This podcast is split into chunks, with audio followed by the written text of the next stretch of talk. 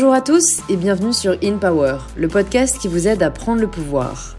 Aujourd'hui, j'accueille Clarisse Rey, la présidente du défi, l'accélérateur pour les industries de la mode en France.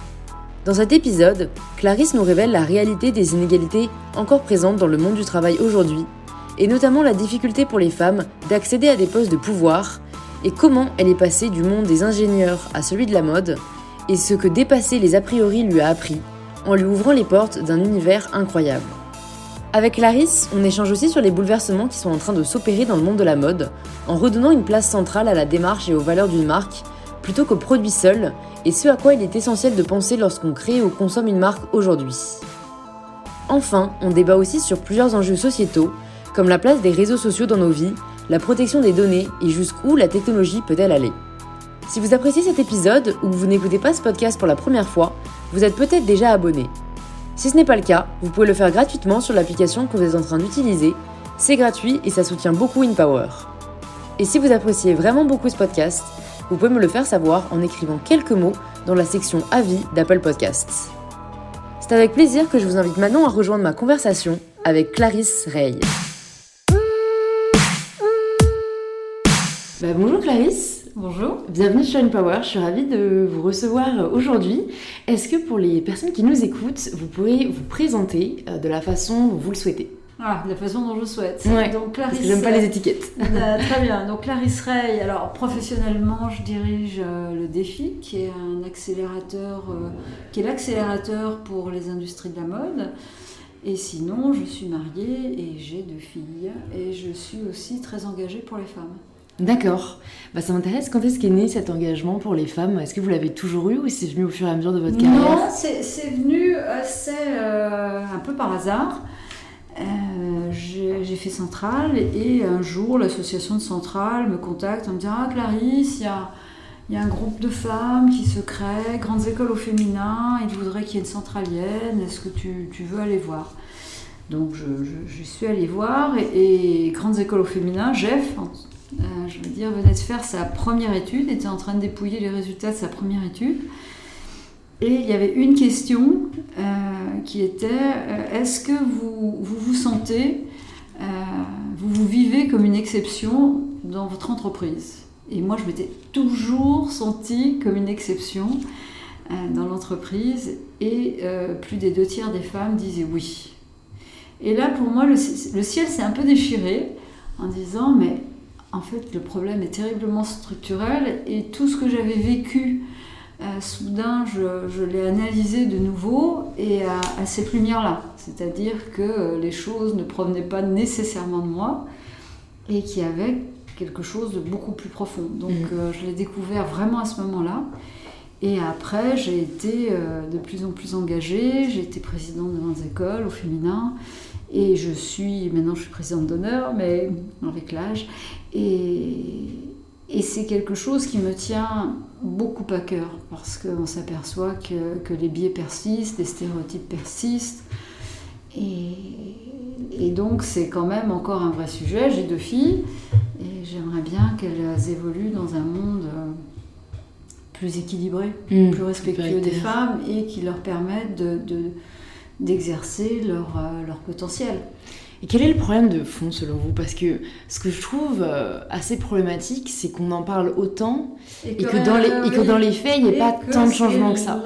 Ouais, ouais, parce que je veux dire, il y a du changement, je pense. Enfin, je veux dire, si je parle à mes grands-parents, je pense qu'ils pourront me Oui, dire, oui. voilà, que on- les femmes quand même travaillent changement, plus, mais mais, lent.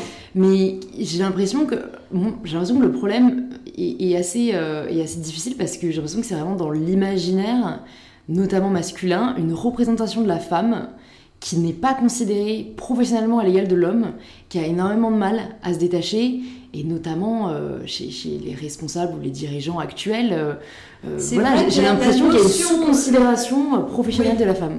Alors, euh, sous considération pour les postes de direction et de pouvoir. Ensuite, ça n'est pas exact, me semble-t-il, pour, j'allais dire, des, des responsabilités plus inférieures, même si Mhm. elles sont euh, importantes, parce qu'on on- on reconnaît que les femmes travaillent extrêmement bien et beaucoup, donc avec beaucoup d'engagement. Mais il est exact que les stéréotypes demeurent et sont extrêmement puissants euh, sur les postes de pouvoir et de, et de direction.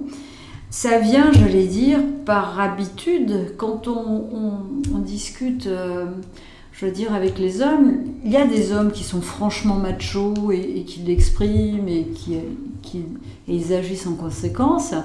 Mais il y a beaucoup d'hommes qui ne s'en rendent pas compte. Mm. Ils ne s'en rendent pas compte. Il y avait une des études de Jeff qui, qui était sidérante de ce point de vue-là, c'était que deux tiers des femmes voyaient des freins à leur carrière, là où deux tiers des hommes ne voyaient pas de frein aux carrières des femmes. C'est-à-dire que déjà, ils ne voient pas. Mm. Ensuite, il y a les habitudes, la les traditions qui font qu'il y a des certains comportements, mais c'est un vrai sujet et donc il faut vraiment pour les femmes, de façon... Euh, j'allais dire, euh, souriante mais très engagée, exprimer les choses, le dire et montrer. Parce que déjà, beaucoup de gens ne voient pas. Mm. Ensuite, il y a des sujets, je veux dire, dramatiques dans nos, sociétés, la violence contre les femmes, mm. qui sont une, je veux dire, une monstruosité. Je veux dire, c'est une femme tuée tous les deux jours, en général par leurs compagnons euh, en France. C'est des statistiques qui ne baissent pas, donc ça, c'est absolument dramatique. Et ensuite, il y a un questionnement sur la présence des femmes dans l'espace public avec, euh, dirons-nous, certaines cultures extrémistes où on nie à la femme le droit de s'exprimer, d'être dans l'espace public. Et, donc l'ensemble est, tout de même assez lourd. Tout de mm. même assez lourd, je trouve. Ouais, J'ai l'impression qu'au final, euh, il y, y, a une espèce d'enjeu politique. Et tant qu'on n'aura, j'ai l'impression que pas de femmes a une très haute responsabilité du pouvoir, pourquoi pas présidente, ce sera difficile pour les hommes de réaliser que oui, c'est l'égal de l'homme au niveau des capacités, de la, du pouvoir. Enfin, parce que si je regarde les pays du Nord où il y a déjà eu des femmes présidentes, euh, de ce que j'entends, il y a beaucoup moins ce problème de, de, donner des postes à responsabilité aux femmes ou de, ou de considération. C'est en même temps des petits pays, donc c'est c'est plus difficile, mais, mais c'est quelque chose qui, qui dont il faut être conscient tout le temps. Et les femmes doivent ne pas hésiter à, à le dire et à être engagées. Alors, mhm. moi, personnellement, je suis absolument pas pour, euh, je veux dire, les, les, les, choses extrêmement radicales ou très violentes ou agressives. Mhm. Parce que je crois pas qu'on on peut faire bouger euh, les hommes, et il y a beaucoup d'hommes qui ne sont pas de mauvaise volonté. Mm. Il faut leur montrer et qu'ils se rendent compte effectivement de ce qui se passe. Mm. Donc c'est euh, voilà. le, défi est grand. Euh, le défi est très très grand euh, et on n'a pas fini. On n'a pas fini. Ouais, on n'a pas fini parce qu'il y, a comme une reconstitution permanente des stéréotypes. Mm. qui se recrée parce que voilà, on revient aux habitudes, on revient à ce qui est connu. Mm, mm.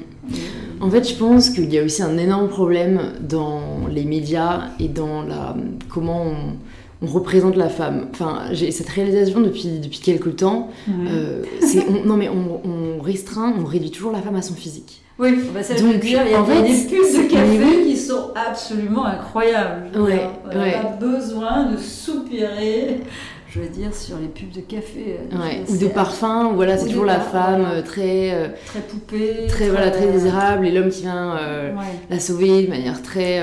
ouais, c'est, en fait, c'est. Je pense c'est aussi ce problème où, résultat, je pense, beaucoup de femmes se réduisent elles-mêmes à leur physique. Et, enfin, vraiment, elles l'ont été, elles été euh, longtemps, elles l'ont été aussi, euh, je veux dire, à leur capacité d'influence.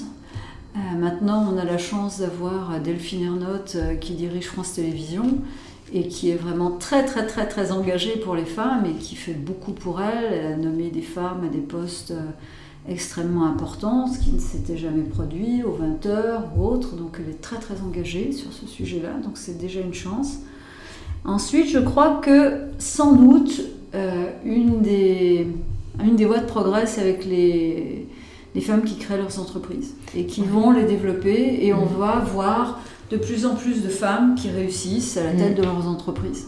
Et est-ce que vous, vous avez des statistiques de combien de femmes euh, peut-être créent leur entreprise quand vous êtes arrivé au défi et combien on crée aujourd'hui parce que hier euh, j'étais euh, au deuxième événement de Girls in Biz qui, qui sont des ateliers que j'organise chaque mois pour justement aider les femmes à prendre le pouvoir de leur vie. Et c'était Alice Aguirre la cofondatrice de The Family, ah Family qui, qui animait cet événement.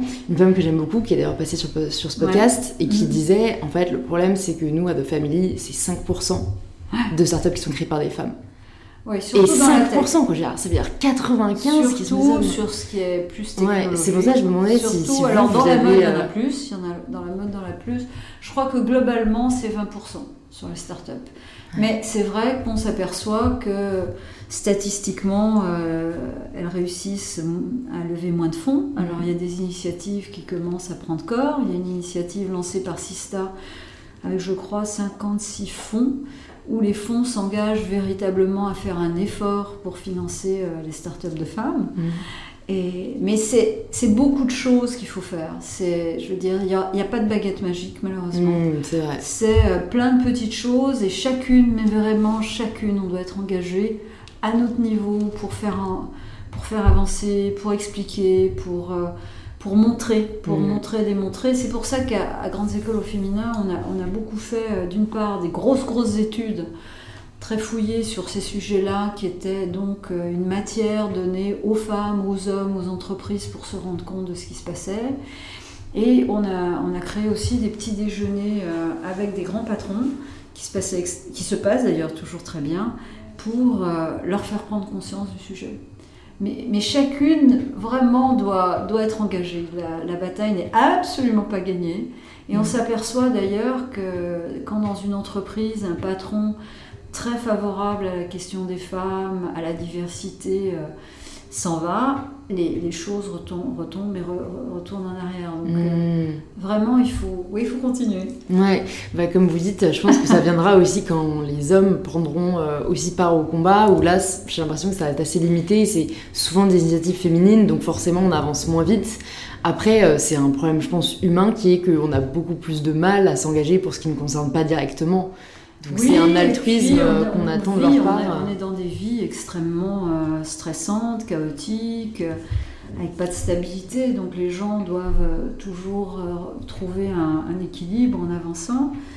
Euh, mais c'est c'est effectivement, c'est c'est, oui, c'est pas gagné, c'est pas gagné du tout. Il y a des hommes qui commencent à, à s'apercevoir du sujet. Il y a un autre sujet aussi, c'est qu'on s'aperçoit que pour les femmes, c'est valorisant d'investir les, les domaines masculins, mais pour les hommes, ça n'est pas du tout valorisant d'investir les domaines féminins. Ça n'est pas considéré comme tel. Mmh, c'est vrai, Et donc, vrai. Du coup, il y a cette espèce de, de déséquilibre où, où les hommes non- ne peuvent pas non plus trouver leur voie sur euh, des domaines ou des carrières qui sont euh, considérées comme plus féminines. Et, et donc Ouais. ça aussi, c'est Ouais. un sujet parce que... Ouais, c'est un vrai sujet. En final, la définition de féminité et masculinité. Et j'ai l'impression qu'en France, euh, le féminisme, c'est un sujet qui, qui est plus devenu. Enfin, j'ai l'impression, peut-être parce que j'évolue dans ce milieu, mais qui n'est Ouais. plus tabou. Là où la masculinité n'a pas encore vraiment pénétré la France, je trouve. Alors que pour suivre des personnes aux États-Unis ou en Angleterre euh, sur les réseaux, il y a beaucoup d'hommes qui parlent euh, de, de ces sujets et de. de comme quoi c'est ok d'être sensible quand on est un homme, qui, qui Ouais. ouvre la parole. J'ai l'impression qu'en France, il y a encore un peu cette façade où les hommes osent peut-être moins en parler, mais ça viendra, j'imagine. hein. Il y a Ça toujours viendra, un petit délai. j'imagine. de- Ça viendra, j'imagine. Mais c'est vrai qu'aujourd'hui, il y a, y a ce déséquilibre qui Mm. fait que, euh, de facto, euh, voilà. euh, je veux dire, dans les entreprises en général ou dans des grands Mm. groupes, je ne crois pas que les hommes puissent s'autoriser vraiment à montrer, euh, je veux dire, leurs émotions, Mm. leur tristesse, etc. Alors que, enfin, moi, je suis convaincue que l'émotion est extrêmement importante. euh, Ouais, et humaine en fait. dans, dans la vie. Et que- alors, euh, je veux dire, je, je trouve qu'on on va dans un monde absolument trop normalisé avec les algorithmes, etc. On nous dit ce qu'il faut penser, ce qu'il faut manger, ce qu'il faut, euh, comment il faut agir. Et, c'est quelque chose qui, moi, qui me, gêne beaucoup. Et donc, euh, l'émotion, euh, l'émotion humaine, les relations sont excessivement importantes. Mm, mm, mm, c'est très vrai. Et vous parliez d'équilibre, en fait, un équilibre à trouver. Et du coup, ça, ça me fait penser, est-ce que vous, vous avez réussi assez facilement à trouver un équilibre de vie? J'imagine qu'il a sûrement évolué aussi au fil du temps. Et je trouve ça important d'en parler parce que, euh, au final, on a l'impression que c'est un peu euh, un idéal à atteindre, quand en fait, j'ai l'impression que c'est surtout une adaptation par période de oui, notre vie. alors quoi. je suis très d'accord sur cette vision-là, une, ada- une adaptation par période. Euh, il ne me semble pas évident de pouvoir tout avoir en même temps. Mm. Je crois qu'il faut faire des choix, comme tout le temps dans la vie. Moi, personnellement, je veux dire, j'ai rencontré mon mari assez tardivement et on, s'est mariés, on a eu des enfants, on a, on, toujours, on a toujours des enfants. Et oui, j'ai toujours eu l'impression que j'étais en déséquilibre. Euh, on a toujours cette impression de ne pas tout faire bien, de courir, mmh, etc. Mmh, mmh. Mais au global, je trouve que c'est bien. Je veux dire, pour moi, la famille était quelque chose, est toujours de quelque chose d'excessivement important. Je veux dire, d'avoir, euh, même si je travaille énormément, énormément et que je suis très très engagée dans, dans, dans, ce que je fais professionnellement, pour moi en même temps, c'est important.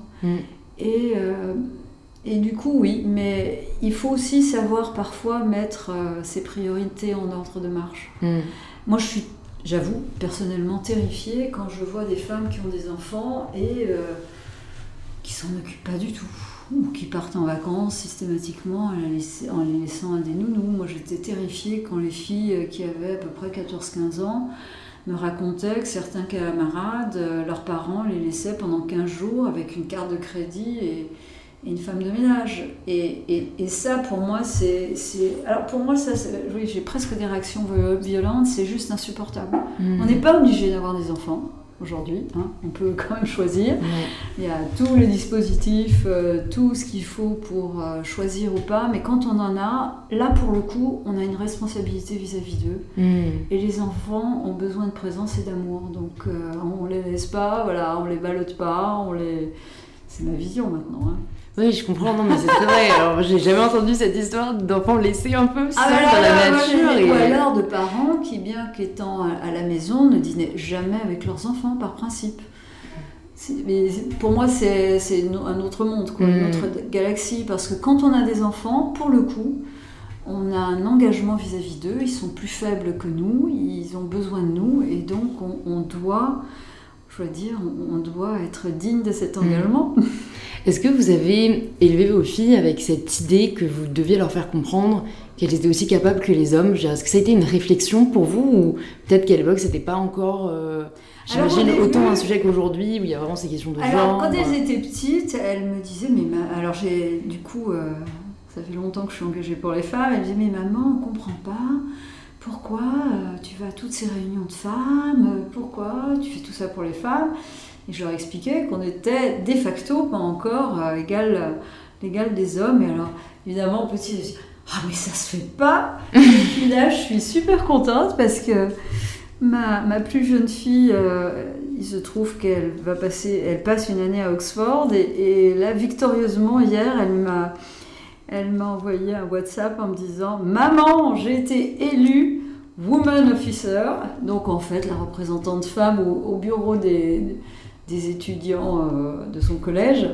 Et j'étais super contente parce que bon, elle n'avait jamais manifesté vraiment de voilà, d'engagement féministe. D'engagement féministe. Euh, elle n'avait jamais tenu spécialement à m'accompagner à, des opérations que j'organisais. Ou...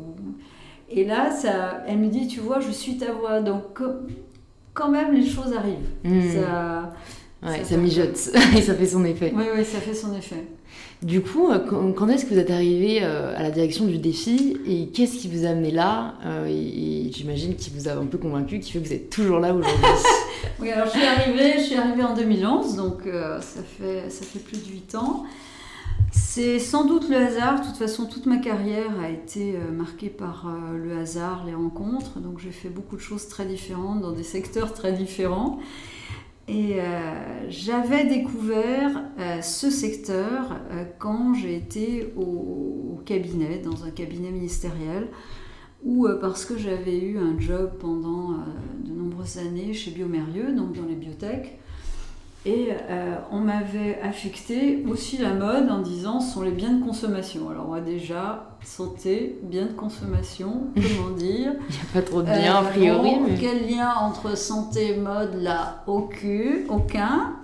Euh, pour moi, étant ingénieur, côté sérieux, etc., la mode, c'était quand même un peu futile. Mm. Et j'ai découvert un monde génial. Je veux dire, j'ai découvert un monde de beauté, d'esthétisme, de liberté, des gens qui expriment leurs émotions, des gens vraiment que, que j'adore et que je respecte infiniment. C'est un monde de passion, il y a peu de monde professionnel vraiment de passion. Mm. Mais lui c'en est un. Donc Mm. à l'époque, pour Gérard Longuet, j'avais fait une loi sur la contrefaçon très, très importante à l'époque. Euh, effectivement, c'était la première loi de lutte contre la contrefaçon qui était euh, extrêmement euh, solide. Euh, et j'ai découvert ce monde-là et je adoré. Donc je l'ai suivi de loin et il y a eu ce poste qui s'est ouvert et on me l'a proposé. Les négociations ont été un peu longues, euh, notamment sur des questions salariales euh, par rapport à mon prédécesseur, donc ça, ça m'avait beaucoup agacé. Mm. Euh, et je, oui, j'aime beaucoup la mode. J'aime beaucoup la mode parce que c'est d'abord c'est un secteur super exigeant qui est alors franchement loin de toute futilité. Alors après il y a des gens sur voilà, un tapis rouge machin, mais, ça c'est c'est un côté de la mode. C'est pas et les créateurs et ceux qui fabriquent et ceux qui font les savoir, qui sont détenteurs de savoir-faire. C'est, c'est extrêmement com- complexe, compétitif. euh, et alors, je pense que j'aime aussi la complexité. Donc, euh, mais j'aime, beaucoup ce, je veux dire, ce, ce secteur. C'est un, secteur absolument passionnant. C'est un secteur d'excellence français qui est malheureusement pas souvent reconnu, euh, notamment par les pouvoirs publics.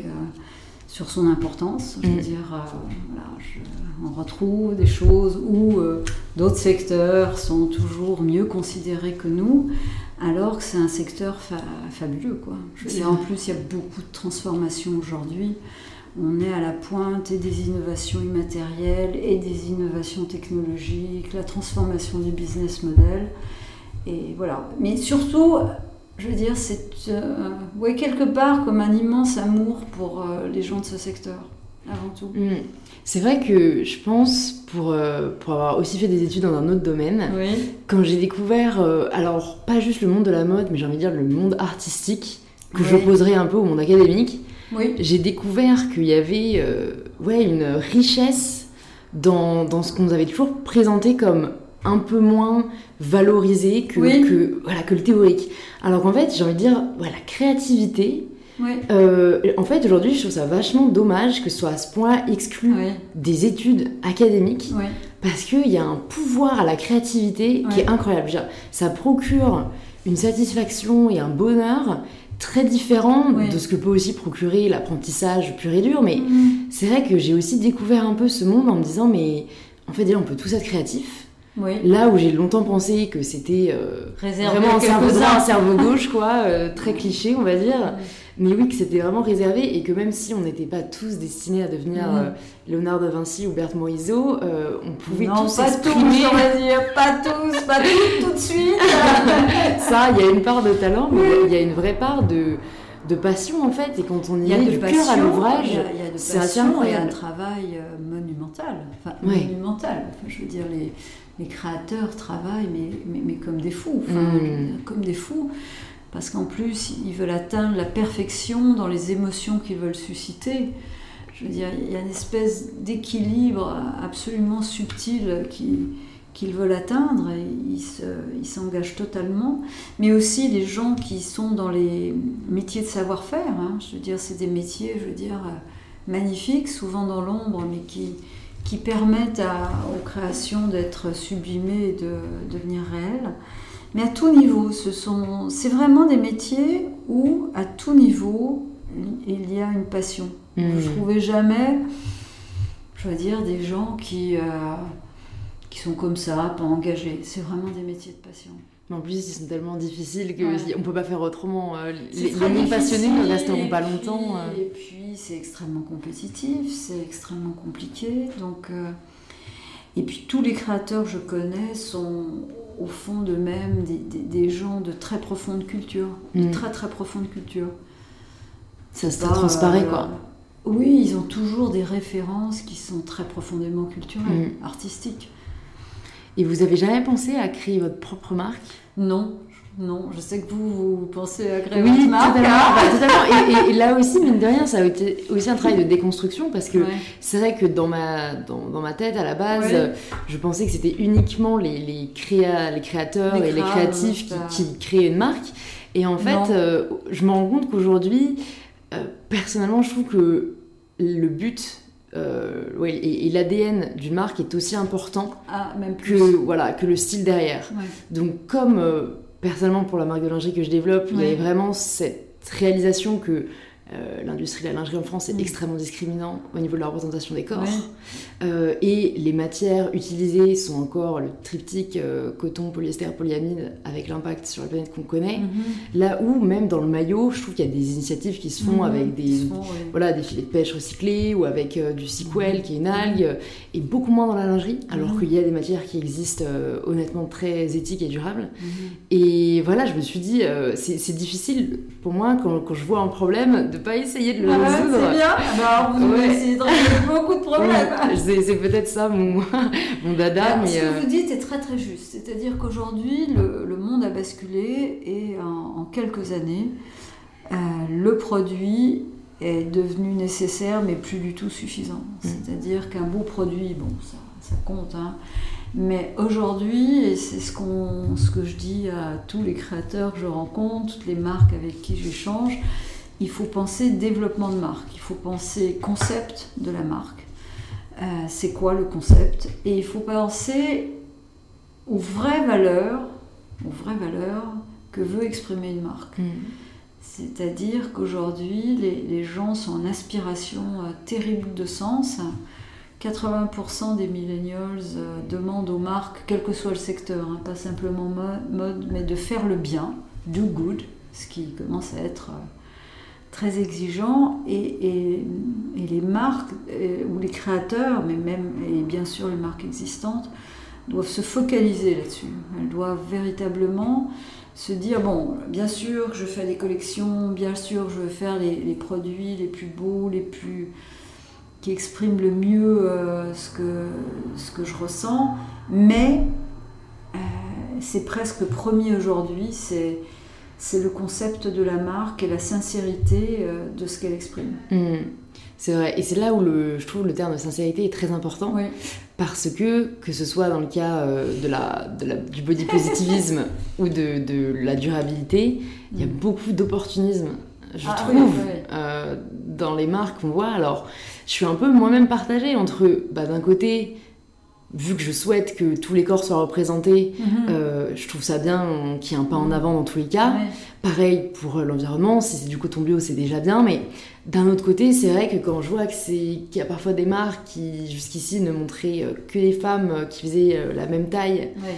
et Ça, qui ça commencent beaucoup, hein. un Ça peu à, à montrer la Ça diversité, commence beaucoup. bah voilà, mais je me dis, C'est euh, en train de changer. si c'était dans l'ADN de la marque dès le départ, ça sonnerait quand même vachement plus euh, Ouais. juste quoi. C'est euh, vrai que les marques existantes, euh, le plus dur, quelque part, ce sont pour les marques existantes. Ouais. Parce qu'elles vivent sur, euh, sur un certain référentiel, avec certains processus de décision, de répartition du pouvoir, euh, et ça c'est extrêmement important, euh, avec euh, une certaine palette de, de ressources humaines. Et là, les transformations qui sont en cours nécessitent de, de tout reprendre. quoi. Mm, tout mm, reprendre. Et, et c'est colossal. Je veux dire, dans un métier où en plus les choses vont très vite, les collections reviennent très vite. Donc euh, on n'a pas le temps de se poser pour se dire, voilà, j'ai six mois pour repenser les choses. Il faut tout faire en, en accéléré. Donc ça, c'est très très très compliqué. Euh, il est impossible d'arriver tout de suite à, à quelque chose de satisfaisant. Donc euh, en plus, les marques doivent se dire, bon, euh, j'engage un chemin, je le fais avec sincérité, mais j'engage un chemin où, sur lequel je ne vais pas m'arrêter. Ouais. Sinon, c'est pas possible. C'est presque plus facile, même si après il y a des problèmes de financement, de communication, de visibilité, qui sont évidemment très importants. C'est presque plus facile pour des marques qui démarrent. Ouais. Parce que elles démarrent avec un certain concept, une sincérité, et, c'est tout de suite. Elles n'ont pas à rechanger tout leur sourcing, elles n'ont pas à repenser la façon dont elles font les modèles, elles ont Mhm. pas... Elles ont aussi ces valeurs qui sont ancrées, elles, ont- elles embauchent les gens, euh, euh, les gens qu'elles souhaitent tout de suite, Mhm. avec euh, les valeurs, euh, l'engagement qu'elles Mhm. souhaitent. Comme dans tout, en fait, je pense le problème c'est le confort. C'est très dangereux parce que les marques qui sont déjà installées ont le confort d'avoir déjà leur relation avec les usines, d'avoir déjà leur image de marque, d'avoir déjà voilà, un mhm. fonctionnement. Et c'est là la force pour moi, euh, c'est vrai, des startups et de toutes les entreprises qui se mhm. lancent, c'est que au final, je trouve que le fait d'avoir euh, peu de moyens force la créativité, force euh, voilà, la, la, vraie réponse à un besoin. Et je pense que c'est ce qui m'a toujours surpris dans la mode mhm. pour connaître l'entrepreneuriat. Bon, depuis quelques années déjà après je suis je suis pas encore très âgée mais j'ai toujours remarqué que dans l'entrepreneuriat il y avait toujours ce postulat de départ euh, il y a un besoin. Oui il faut répondre. Il faut y répondre. Dans la mode au final comme vous dites c'est des créateurs qui veulent transmettre des émotions.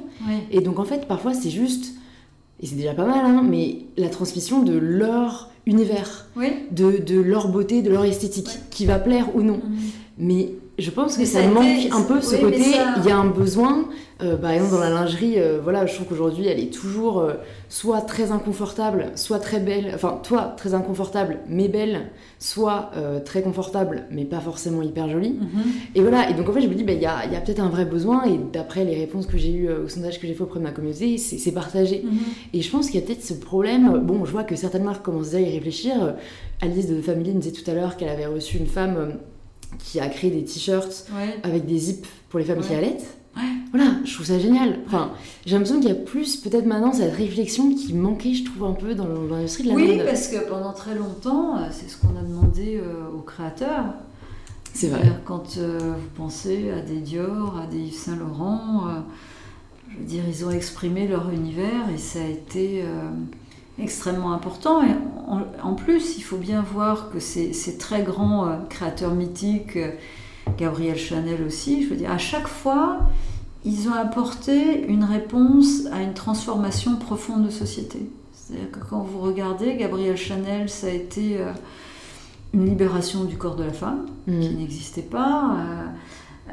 Saint-Laurent, ça a été avec ses smokings, l'investissement de la femme symbolique certes, mais dans les domaines d'hommes, avec cet équilibre euh, entre euh, ce qui est du domaine des hommes et ce qui est plus sexy. À chaque fois, quand vous regardez bien les très grands créateurs, ils ont apporté une réponse à un problème de société. Et la société évoluant, les problèmes deviennent autres. Mm, c'est vrai. Donc, euh, ouais, c'était plus sociaux en fait les problèmes à l'époque. Aujourd'hui, c'est plus peut-être environnementaux ou. Alors aujourd'hui, il est certain que le sujet de mode responsable mm. euh, devient extrêmement euh, puissant et je veux dire au top des priorités. Mm. Au top des priorités. Mais moi, je vois un certain nombre de marques moyennes qui qui se disent mon Dieu parce ça va, ça va vite, quoi, que par où je commence. Alors, euh, avec les fédérations, on essaye de les aider dans, cette démarche. nous, on finance des ateliers, on, a financé des guides sur la mode responsable, sur l'approvisionnement responsable, on organise euh,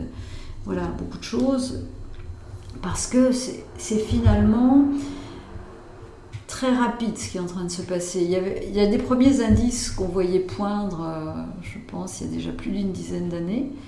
Puis à un moment, les choses s'emballent et basculent parce que aussi il y a une offre qui s'est créée, qui est une offre euh, qui est à la fois séduisante et responsable ou éthique. Hmm. Avant, vous aviez, euh, bon, bah, il y a dix ans, vous proposez les ponchos en, je veux dire, en en laine de lama euh, péruvien, euh, très très éthique, mais vous aviez juste pas envie de les porter hmm. parce qu'ils n'étaient pas très beaux et qu'ils grattaient. Donc... Ouais, ouais, il y a. Y a... il faut qu'il y ait plusieurs. Euh, non, mais il y a eu longtemps, le, je veux dire, je veux dire, un éthique. Un éthique, un responsable qui est très, qui était pas beau quoi, mm, mm, pas envie de porter, et la mode, c'est quand même la séduction et on doit avoir envie de le porter. Et maintenant, comme il y a de plus en plus de, marques qui sont à la fois éthiques, responsables et séduisantes, euh, forcément, ça interpelle de façon beaucoup plus violente les marques existantes. Ouais. Pour le mieux d'ailleurs, je trouve. Euh, comme ça, ça permet de les bouger si jamais elles-mêmes euh, n'ont pas ce réflexe. Et je me demandais, pour vous, quels sont les plus gros écueils que vous voyez les marques qui se lancent faire et vous aimeriez leur dire quoi a priori non surtout ne faites pas ça ça et, ça. Alors, je crois qu'il faut d'abord être extraordinairement clair sur le message c'est ce qu'on disait hein, qu'on veut véhiculer. Très très très très clair. Euh, ensuite, euh, et donc ça, ça, nécessite, alors pas, ça nécessite pas des mois de réflexion, hein, parce que quelque part les créateurs ont ça, mais ils, doivent vraiment le clarifier. Deuxièmement, il est rare, il est très difficile à mon sens qu'un créateur puisse se développer en étant tout seul. Euh, développer une marque, ça demande tellement de, de talent et de compétences, tellement de, travail, d'énergie, hein, d'énergie, qu'un créateur, en général, sauf infime exception, et alors là, je, c'est vraiment infime exception, ne peut, pas, ne, peut pas assumer ça. Donc un créateur, même s'il est formidablement doué, il doit avoir pour le coup l'humilité euh, d'accepter d'avoir une autre personne, voire idéalement deux autres personnes avec qui il travaille, euh, en qui il a confiance et euh, où il n'essaye pas de, j'allais dire, vouloir in fine tout contrôler. Ça, c'est un, vrai, vrai écueil. La troisième chose, c'est que comme les choses bougent extrêmement vite, c'est de, rester très ouvert, d'aller à des conférences, d'aller écouter, écouter et, rencontrer les gens. Mm. Ouais, c'est le principal conseil. Euh, ouais, ouais, c'est vrai, c'est vrai. Et qui sont parfois importants de rappeler parce que quand on se lance euh, seul, euh, je sais qu'il y a beaucoup de personnes, bah, comme vous dites, qui ne savent pas par où commencer ou qui ne savent pas quelles erreurs ils ou elles peuvent, faire en fait, parce qu'il n'y a pas de, de, guide pratique. parfois, il faut s'y frotter aussi pour s'en rendre compte. Dire, Rester seul pour un jeune créateur, c'est. Il n'y en a pratiquement pas qui réussissent. Ouais. C'est plus possible aujourd'hui parce hmm. que c'est tellement compétitif, ça va tellement vite et qu'il faut, euh, il faut vraiment euh, être accompagné et avoir un tandem ou un trio mm. idéalement. Et dans les belles... Est-ce que vous en avez un alors? Euh, Moi, j'ai accompagné d'une styliste parce que bah, dans tous les cas, j'avais conscience que c'était pas dans mes, dans mes compétences. Et récemment, je me suis aussi entourée d'une chef de produit. Euh, voilà, pour la logistique, parce que euh, en fait, bah, j'avais rencontré pas mal de gens dans le milieu quand, quand j'ai pensé à ce projet, et euh, je me souviens vraiment de cette femme qui avait aussi créé une marque de lingerie, qui, comme vous l'avez très justement dit, bah, en fait, a voulu tout faire toute seule parce que il s'avère qu'elle était styliste, modéliste de formation. Ouais, en fait, je pense que c'est difficile quand on sait tout faire. Parce que peut-être que si j'avais été, que si j'avais été styliste modéliste, je me serais dit, ben, je sais faire, pour l'instant, j'ai pas besoin de, de quelqu'un. Et donc, en fait, elle, était vraiment, euh, elle avait fini par faire ben, le stylisme, le modélisme, euh, le rôle de chef de produit, le rôle de communication, le rôle de business. Et au bout de deux ans, elle a vraiment, elle a vraiment cramé, quoi. Non, il euh, s'épuise. Et puis, gérer une entreprise de mode, c'est extrêmement précis. Hmm. C'est extrêmement exigeant et il vaut mieux se faire accompagner, même à temps partiel. Hein. Oui, voilà, moi, c'est des freelances, donc il a n'y a pas d'engagement. Euh, qui, qui, vous aide, parce que c'est vraiment extrêmement exigeant. Et puis surtout, je trouve, je me suis vraiment rendu compte que euh, l'écueil de l'entrepreneuriat, mhm. c'est de penser qu'on va tout adorer. Alors que fondamentalement, on n'aime pas tous les mêmes choses. Et donc, euh, en fait, j'ai réalisé aussi par, par, les expériences que j'ai eues que si jamais je faisais trop longtemps ce que là où, là où n'était pas mon énergie positive, je me drainais et donc, bah, typique, la logistique, c'est pas du tout ce qui me fait vibrer. Donc, euh, donc je préfère me concentrer sur l'identité, la direction artistique, euh, voilà, la communication non, mais de toute façon, la logistique. quand on, crée une entreprise, il, faut renforcer ses points forts. Hein. Hmm. Et euh, je vais dire, faire appel à des gens sur ses points faibles. Ouais, il faut avoir cette humilité et être très décontracté aussi par rapport à ça. C'est pas hmm. un drame si on sait pas tout faire. Enfin, je veux dire. Totalement. C'est bon, je veux dire. C'est risqué de penser qu'on sait tout, hein. honnêtement. Euh. Oui, mais en même temps, bon, moi, je, vois certains, je veux dire, c'est leur bébé, il y a, y a, une charge émotionnelle très forte, mm, ça, c'est mm, mm. extrêmement dangereux. ouais, on peut, on peut voilà, être porté par son projet, et au contraire, moi aussi, c'est mon bébé, mais du coup, j'ai envie de le faire grandir, donc euh, vraiment, il faut qu'il apprenne à marcher. Alors, quand est-ce que vous lancez votre marque? Alors, du coup, là, je, on est en train de. Enfin, on est en discussion avec les, dernières usines qu'on pense euh, retenir. Donc, l'idée, c'est de lancer des prototypes avec 2-3 usines. Sachant qu'on souhaite faire du seamless. Donc, il n'y a vraiment pas énormément d'usines qui le proposent. Euh, déjà, il n'y en a aucune en France. Donc, euh, on allait regarder au Portugal et en Italie. où il y a quand même une expertise qui est, qui mhm. est qualitative sur le sujet. Et, et, du coup, je pense que ce sera prêt en mars. En mars Voilà. Donc euh, j'aurais aimé pour Noël, mais au final, euh, je préfère ne pas aller trop vite, mais pas sacrifier la qualité. Parce que voilà, les prototypes, on sait qu'il y aura des allers-retours, ce sera pas parfait dès le début. Façon, euh, je veux dire, c'est jamais parfait dès le début. Hein, donc, Ouais, il faut aussi se rassurer là-dessus, Ouais. mais voilà, je voulais pas prendre le risque de me dire euh, on va devoir se dépêcher. Enfin, vous avez vais fait faire un des. site internet, vous l'avez déjà Oui. travaillé On est en train de, de le faire, Ouais. euh, donc on a bien travaillé euh, l'identité, l'ADN, puis les valeurs qui sont Ouais. hyper importantes Mhm. et, et la communication sur nos engagements, parce qu'en fait, je trouve que la transparence est hyper importante. Ah oui. Et voilà, moi, ce qui me dérange aujourd'hui, c'est vraiment euh, l'opportunisme où parfois on va mettre en avant euh, Ça, une matière quoi sur une marque et en fait il n'y a aucune très- transparence sur euh, où c'est fabriqué. Dire, sur, honnêtement, c'est très. Alors moi, franchement, je pense qu'aujourd'hui, c'est extraordinairement dangereux de, de faire ça. hein. D'être transparent. Non, de ne pas être. Ah d'accord, ok. De faire du greenwashing, Ouais. de l'éthic washing, de, Hmm. de dire ah tiens il y a ça, ou même euh, bon. Euh, je veux dire, euh, le contour bio, c'est pas toujours bien. Enfin, Ouais, je veux ouais, dire, ouais. Ne pas être sincère. Il vaut Mm. mieux dire que ça, on n'a pas encore trouvé la solution, et, mais qu'on y travaille, que, que de prétendre euh, être parfait. C'est pas- c'est Ouais. pas- moi, je, je trouve très très dangereux, surtout dans un monde où les réseaux sociaux sont aussi importants. Ouais. Il y a la police partout. Euh, oui, alors ça aussi, je veux dire, moi, j'aurais jamais cru en lisant euh, 1984 quand j'étais Ouais. jeune qu'on arriverait à un, système comme ça, où, enfin moi je trouve, hein, Ouais. vu de, de ma fenêtre, vu de mon âge, qu'on est dans un système euh, extraordinairement contrôlé, quoi. Mm. Extraordinairement contrôlé, Mm. je veux dire, c'est... Il y a une Mm. espèce de normalisation euh, qui est, je l'ai évoqué tout à l'heure, qui est, qui est énorme. Hmm, c'est vrai. Moi, je suis aussi partagée sur ce sujet-là parce que d'un côté, je trouve, je, je trouve que les réseaux sociaux sont vraiment un moyen d'éduquer euh, des personnes qui euh, n'ont peut-être pas accès à l'information Mhm. sur certains sujets. Par exemple, euh, l'éducation que je me suis faite sur le féminisme, sur la Mhm. tolérance, le respect des minorités, l'environnement, ça s'est vraiment fait Ouais, grâce à des personnes que j'ai suivies sur les réseaux qui Ouais. sont bienveillantes et qui sont qui ont le savoir. Après, là où je suis d'accord avec vous, c'est qu'il faut pas tomber pour moi dans la- le jugement. Et en fait, le jugement à tout point de vue, c'est-à-dire que, je le dis souvent, c'est génial si on est engagé sur un sujet, mais on est humain et c'est difficile d'être engagé sur tous les sujets et personne n'est parfait. Et parfois, on a l'impression que si on fait un pas de travers, il y a quelqu'un pour nous dire euh, Non, ça va voilà, pas. ça va pas, tu devrais faire ci, tu devrais faire ça, ou c'est pas assez. Donc, euh, donc pour moi, au contraire, du coup, après, ça- on prend le risque de même plus réseaux, vouloir euh, s'engager, quoi. C'est les réseaux et Internet, c'est un fabuleux moyen de s'informer, mais je trouve que ça formate beaucoup quand même.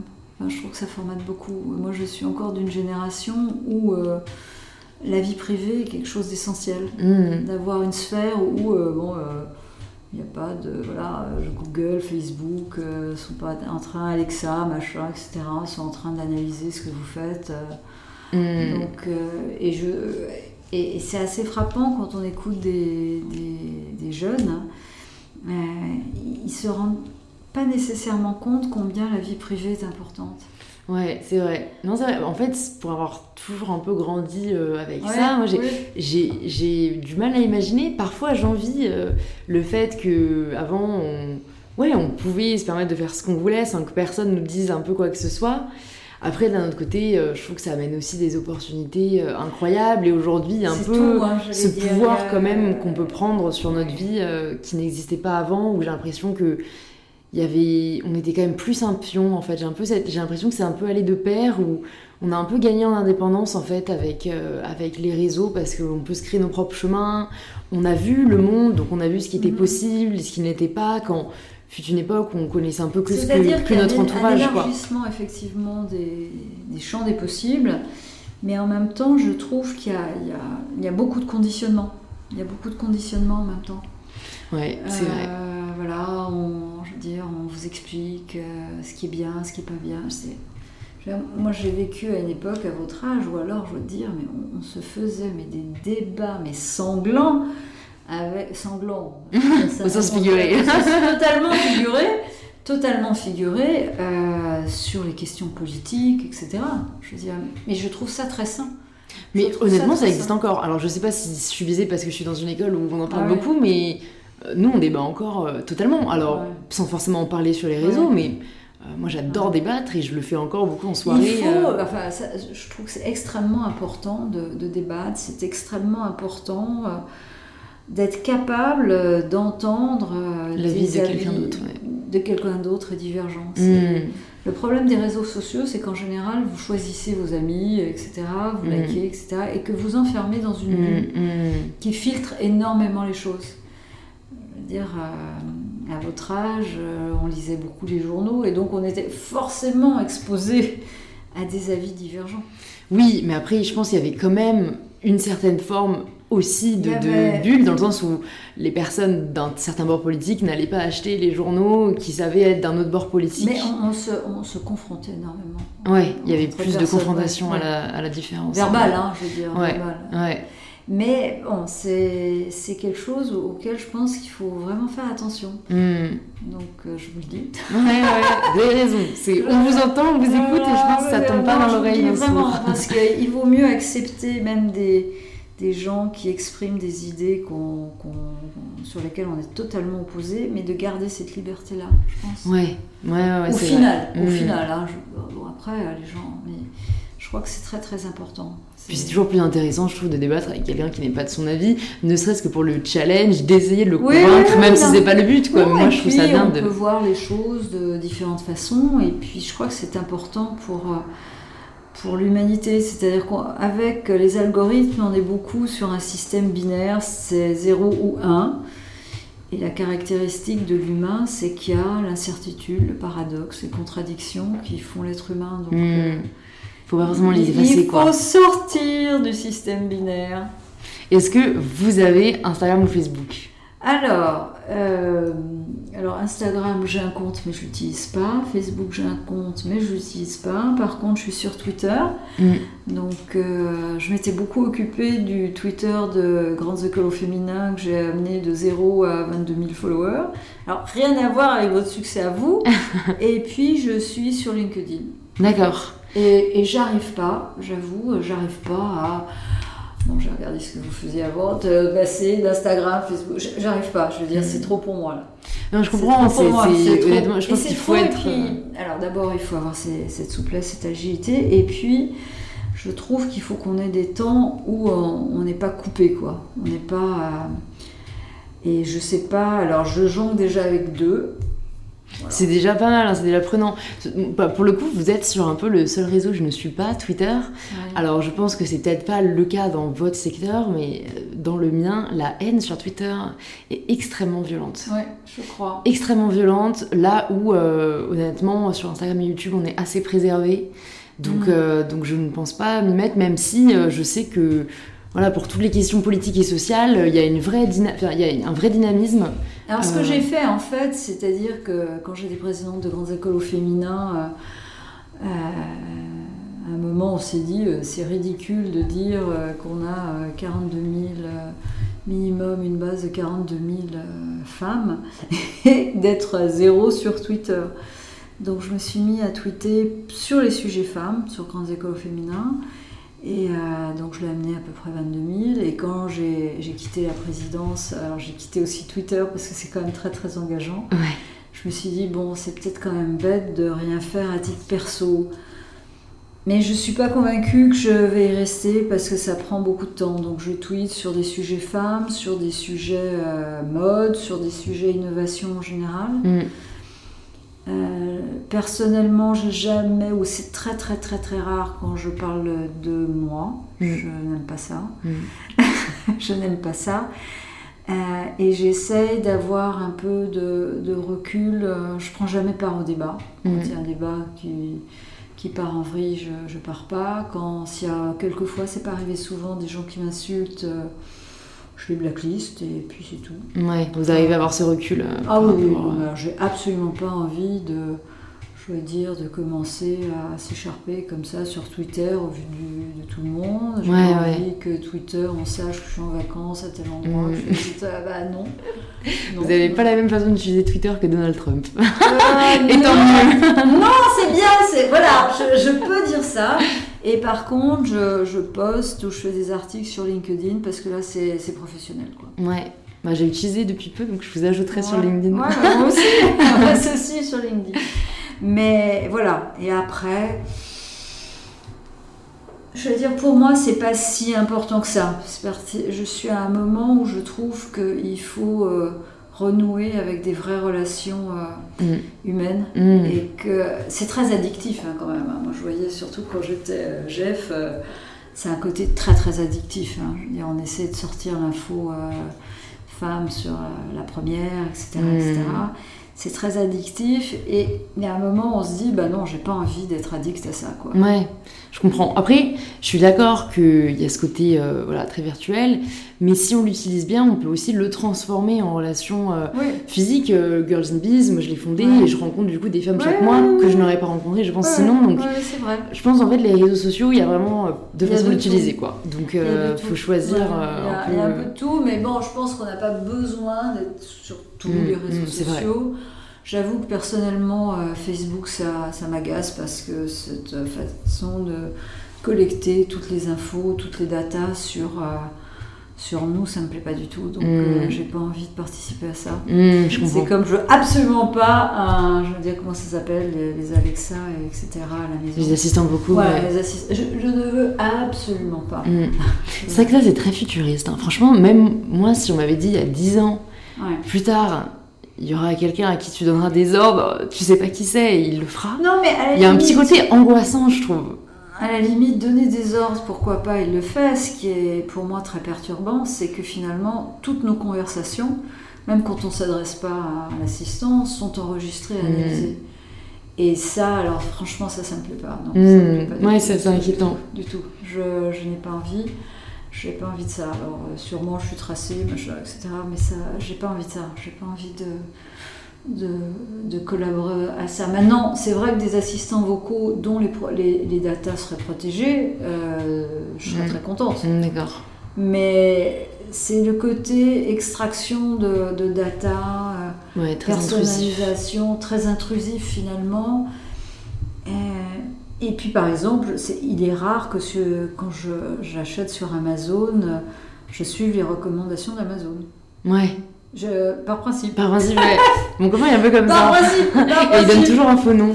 Non, par principe, et puis bon, alors j'achète parfois sur Amazon parce que c'est pratique et j'ai besoin de quelque chose tout de suite, mais j'adore aller dans les librairies, Ouais, euh, me laisser flâner, Ouais, le nez en l'air, euh, regarder. J'adore régulièrement acheter tout un tas de revues euh, que je connais pas pour euh, voir ce qui s'y dit, Mm, parce que mm, je mm. trouve ça intéressant, et je trouve que de laisser ce côté vagabondage, Hmm, eh bien que plutôt, ah, on vous, ce, ce- non, je sais Ouais, pas, ouais. pas du tout. c'est vrai. Ouais.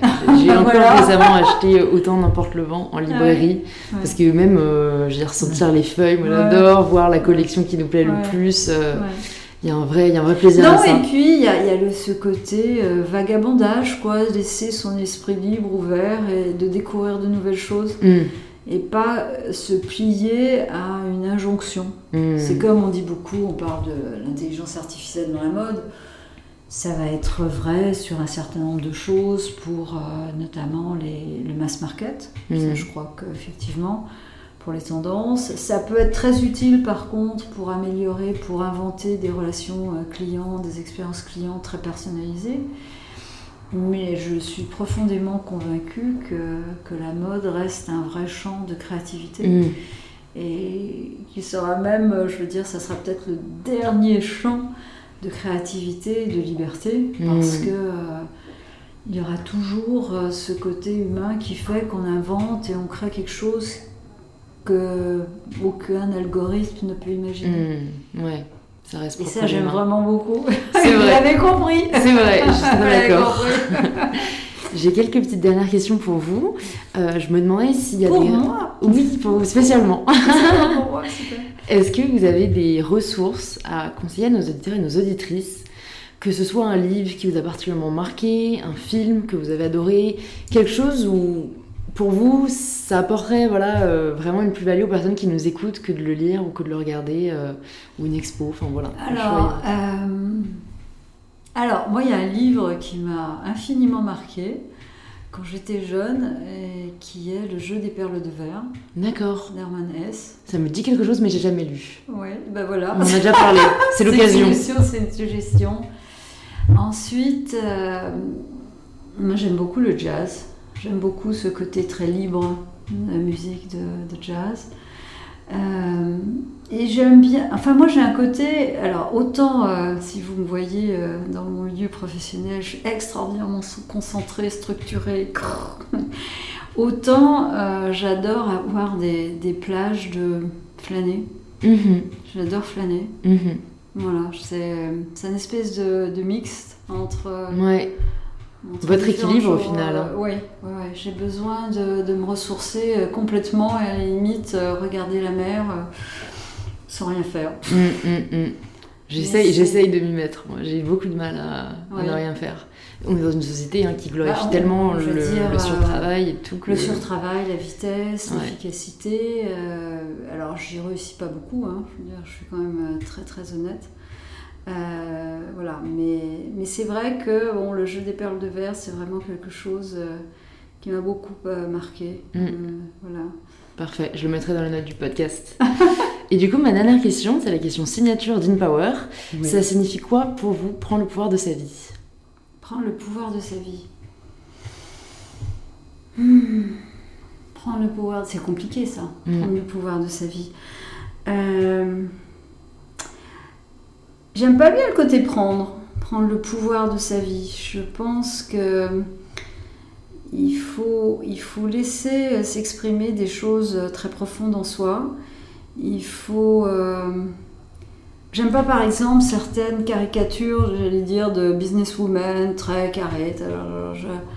je, trouve que il faut à la fois savoir euh, euh, pousser des, sujets qui vous tiennent à cœur vraiment et d'arriver au bout.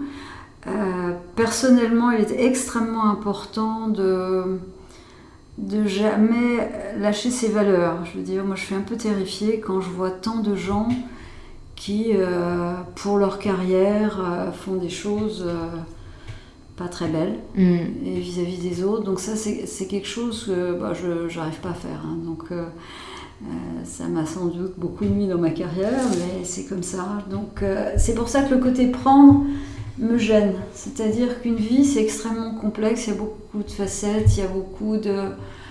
Euh, parce que je, voudrais aussi mettre beaucoup de, douceur. Mhm. Donc, euh, et pour moi, c'est être encore capable d'être euh, d'être en profonde symbiose avec des gens, ce, oui, de, de, laisser cette humanité s'exprimer et, d'être avec des gens euh, sans idées préconçues. C'est-à-dire que oui, la carrière, c'est important, et moi aussi j'ai essayé d'avoir euh, une carrière passionnante, mais je pense que la vie, c'est beaucoup plus large et qu'on euh, doit être des êtres humains avant tout. Donc, mm. voilà. Super, euh, merci beaucoup Clarisse d'être venue sur InPower, ça m'a fait très plaisir de bah, vous recevoir. Où est-ce qu'on redirige les personnes qui nous écoutent et qui veulent en savoir plus sur vous et ce que fait le défi? Alors le défi, le site c'est défimode.org et puis sur Twitter c'est Clarisse Ray, arrobas Clarisse Ray et Clarisse Ray sur euh, LinkedIn. D'accord, très bien. Bon bah ce sera tout dans les notes du podcast et à très vite j'espère. Merci, à très vite, au revoir. Au revoir. Merci beaucoup de vous être joint à nous pour cette conversation avec Clarisse. Si elle vous a plu, vous pouvez nous le faire savoir en partageant une story ou un post Instagram en taguant InPowerPodcast pour qu'on puisse interagir avec vous. Vous pouvez aussi partager cet épisode à une ou deux personnes de votre entourage qui pourrait aider ou inspirer. Je vous remercie sincèrement d'avoir écouté cet épisode et d'être arrivé jusqu'au bout. Ça me touche vraiment beaucoup et je vous retrouve la semaine prochaine pour un tout nouvel épisode d'InPower.